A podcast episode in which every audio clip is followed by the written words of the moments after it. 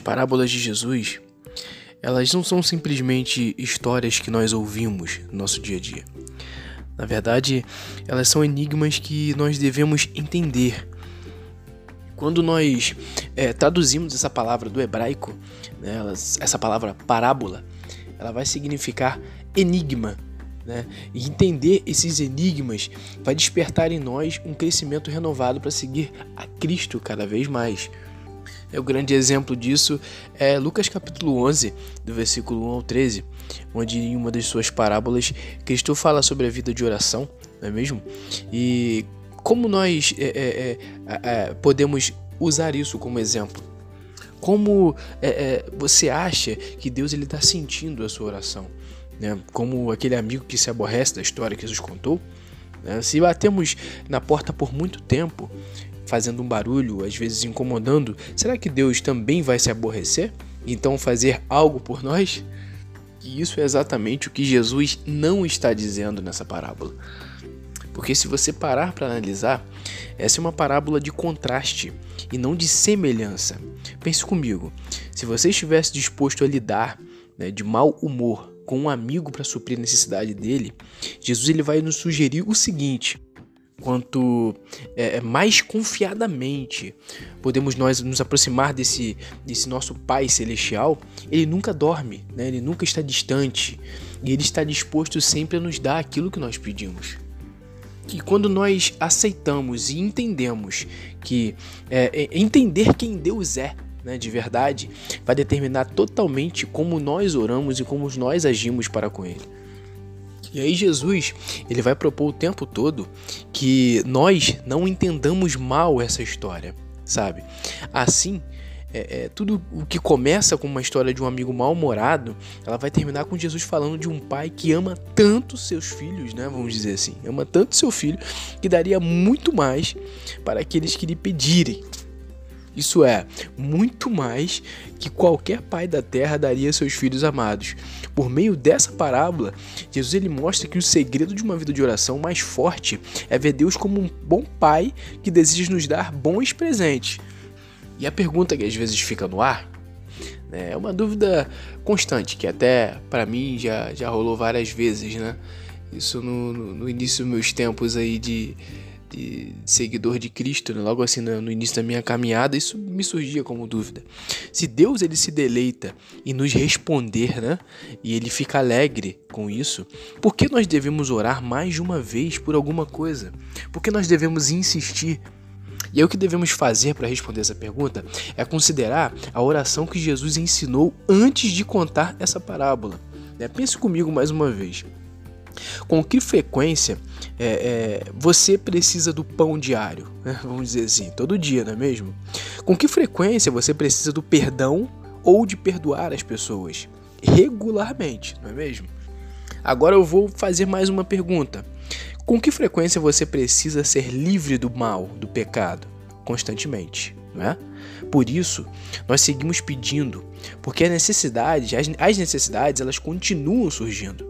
Né? E Deus não apenas nos dá esses bons presentes, Ele também dará o seu Espírito Santo para aqueles que pedirem né, de todo o coração. É isso que a palavra nos ensina. Então ele está sempre disposto a dar, ele jamais está distante.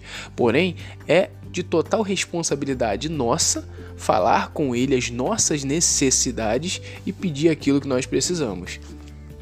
Para a gente finalizar, né, entrar assim num conceito mais legal desse podcast bem curtinho, eu venho citar para você é, algo importantíssimo que é uma lição fenomenal sobre essa parábola. Né? É, C.S. Lewis, uma vez, ele escreve, ele diz que todos que pensam que o perdão é uma linda ideia, né, é, mudam de ideia até que tenham que usá-la, né, até que tenham que perdoar alguém. E se você parar para pensar, perdão, ele, ele é um ato, é, ele tem que ser um ato unilateral, né, em que uma pessoa ela vai decidir perdoar a outra sem necessariamente ter a resposta dessa outra pessoa, uma resposta positiva, não é mesmo? E aí você para para pensar na história de Cristo e você vê que Jesus ele demonstra esse perdão na cruz. O poder do perdão, ele se encontra em lembrar o quanto você foi perdoado por Deus por meio da obra de Jesus Cristo na cruz. E quando nós pensamos e vemos tudo isso, né, colocamos em cima da mesa e nós analisamos, nós vemos que a verdade é que cada um de nós tem uma dívida muito maior, né, vamos dizer assim, diante de Deus, quando nós comparamos essa dívida que qualquer pessoa poderia ter conosco. E em todo tempo, Cristo nos mostra que o amor de Deus é tão grande para com seus filhos que não há nada no mundo que possa nos separar desse amor, sabe? Isso é lindo, isso é perfeito, isso é maravilhoso. Existe algo que nós devemos entender com clareza, que é essa intimidade que nós devemos ter com nosso Pai. Porque Deus quer isso de nós.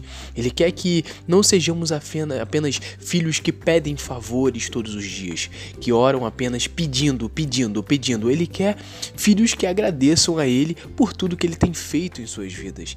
É isso que Deus deseja. Quando a gente pensa dessa forma, é, é, nós entendemos com clareza alguns pontos críticos para a nossa vida espiritual. Que é um exemplo muito claro disso? A parábola de Jesus contando em Mateus 25 sobre as virgens, né? A única tarefa daquelas moças, daquelas virgens, era garantir que aquelas lâmpadas elas estivessem acesas para a celebração. E quando nós olhamos para essa parábola, nós entendemos que as lâmpadas, elas representam a vida delas. E o óleo, suas ações, suas atitudes, aquilo que enche a vida delas. Né? Você pode até é, é ver isso nas palavras de Jesus no Sermão do Monte, né? Isso está lá em Mateus capítulo 5, do 14 ao 16. E nessa parábola, você observa com clareza que cinco virgens não estão prontas. Não há óleo em suas lâmpadas. E naquele momento de desespero, o que acontece? Elas acabam pedindo óleo emprestado às outras virgens. Mas, porém, elas acabam rejeitando, né? Essa recusa pode até soar para você como uma ação egoísta. Né? Por que não emprestar óleo a outras virgens, né? às insensatas? Né? O ponto importante dessa parábola que Jesus enfatiza é que algumas coisas não podem ser emprestadas. E aí você me pergunta, como assim, Felipe? Como algumas coisas não podem ser emprestadas? Eu digo para você, uma relação com Deus, ela não pode ser emprestada. O caráter não pode ser emprestado. As ações feitas com amor, com obediência, não podem ser emprestadas. A sua fé não pode ser emprestada de forma alguma. Uma vida não pode ser emprestada para outra pessoa. Entende? A intimidade que você é, é, é, constrói com Deus, ela não pode ser emprestada a outra pessoa porque cada um de nós é responsável diante de Deus por aquilo que nós decidimos fazer com a nossa vida. Cada um de nós é responsável pela nossa relação direta com Deus. E aí uma lição importantíssima dessa parábola, também algo que me chama muita atenção, é que uma verdade nua e crua, vamos dizer assim, é, que é muito, é, é, é muito importante para ser lembrada. Né? Às vezes nós pensamos que devemos esperar para sempre. E por isso, nós demoramos a fazer aquilo que mais importa.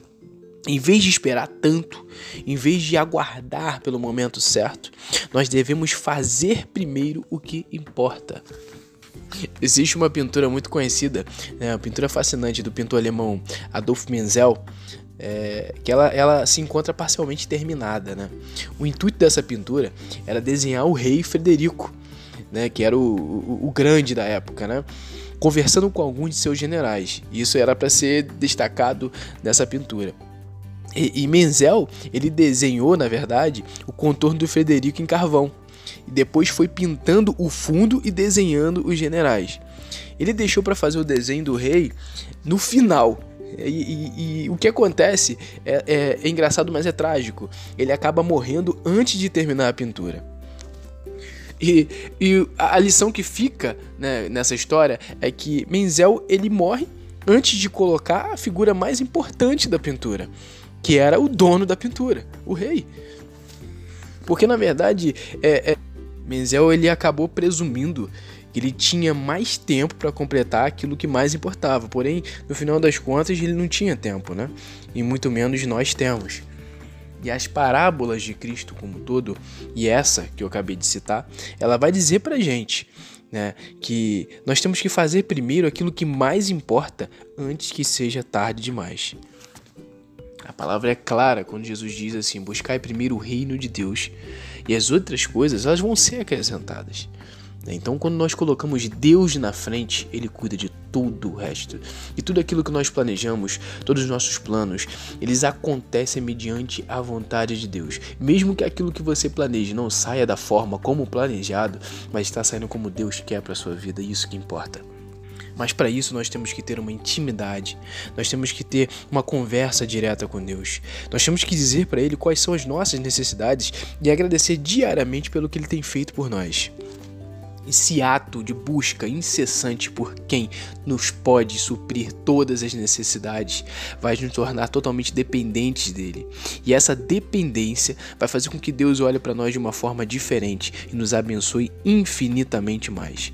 Eu espero que esse podcast toque seu coração e você possa ser abençoado, impactado nessa manhã, nessa tarde ou até mesmo nessa noite. E que Deus abençoe a sua vida cada vez mais. Graça e paz.